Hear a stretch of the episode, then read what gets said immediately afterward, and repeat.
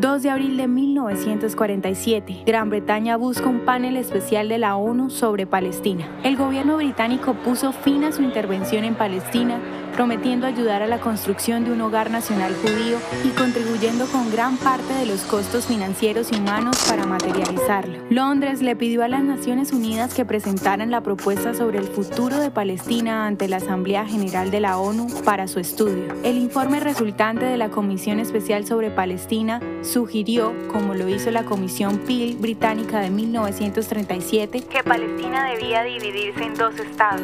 Las recomendaciones de la Comisión se cumplieron con reacciones muy diferentes. Los árabes rechazaron la propuesta de plano, pues para ellos cualquier presencia judía soberana era totalmente inaceptable. Varios meses después, la ONU aceptó el informe. La Asamblea General votó para dividir Palestina en dos estados, uno árabe y otro judío, con Jerusalén como una entidad separada y los dos estados como una unión económica.